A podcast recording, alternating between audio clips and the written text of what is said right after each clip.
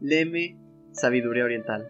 Muchas gracias de nuevo por tu presencia en esta lectura. En este episodio leeremos el capítulo 15 de la mapada titulado La felicidad. En mi opinión, este es un capítulo muy representativo al hablar de la felicidad teniendo su origen en nuestro interior, independientemente de las circunstancias externas. Ahora sí, sin más por agregar, comenzamos. Capítulo 15. La felicidad. Vivamos felices y sin odiar, aun entre aquellas o aquellos que nos odian en medio del odio, que el amor habita en nosotros. Vivamos felices y saludables aún entre aquellos que se hayan enfermos de pasión, en medio de la enfermedad de la pasión que la salud espiritual reside en nosotros. Vivamos felices y desapegados aún entre aquellos que buscan el placer de los sentidos, en medio de los que buscan el placer de los sentidos que el desapego reside en nosotros. Vivamos felices, libres de lujuria, odio e ilusión, que el gozo del reino de las y los dioses inunde nuestros corazones. La victoria engendra el odio de quien fue vencido. La derrota es causa de dolor. Por ello, vivamos felices, dejando a un lado tanto la victoria como la derrota.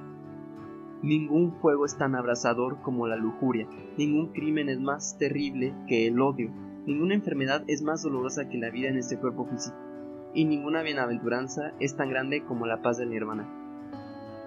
El hambre es la mayor de las dolencias, Estar presos en un cuerpo es la mayor enfermedad. Conociendo esta verdad, busca nirvana, la bienaventuranza suprema. La salud espiritual es el mayor de los bienes. El contentamiento es el mayor de las riquezas. La felicidad es el mejor de los amigos. Y el nirvana es la bienaventuranza suprema. Habiendo conocido la paz que dimana de la vida en soledad y quietud, libre ya de toda angustia y atadura, se inmerge el agua el sabio en la bienaventuranza del nirvana. La visión de las y los santos llena de felicidad a los seres humanos, su compañía es siempre auspiciosa. Si te apartas de aquellas y aquellos que tienen bajas tendencias, podrás poco a poco llegar a la paz interior.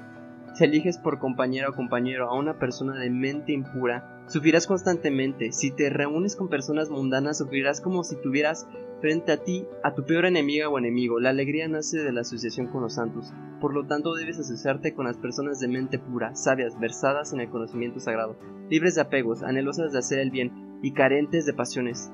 Debes seguir a tales almas del mismo modo en que la luna sigue la senda de las estrellas. Aquí finaliza el decimoquinto capítulo titulado La felicidad.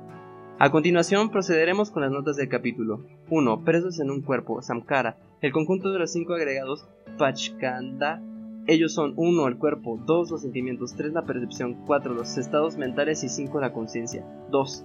Vida en soledad y quietud, Upasana. La bienaventuranza del nirvana que nace de la subyagación de las pasiones. 3. El conocimiento sagrado. Bajusutam. Aquello, aquellos o aquellas que enseñan el camino de la realización espiritual. 4. Personas de mente pura. Batavantam. Los y las que se hallan plenos de moralidad y que realizan prácticas ascéticas.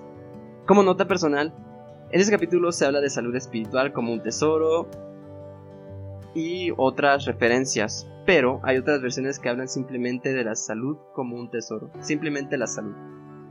Aquí se acaban las notas, muchas gracias por escucharnos. Si te gustó este episodio, si te sentiste identificada o identificado, recuerda compartirlo y calificarlo con 5 estrellas para que lleguen más personas y que esta reflexión que logró en ti se siga expandiendo. Muchas gracias por compartir.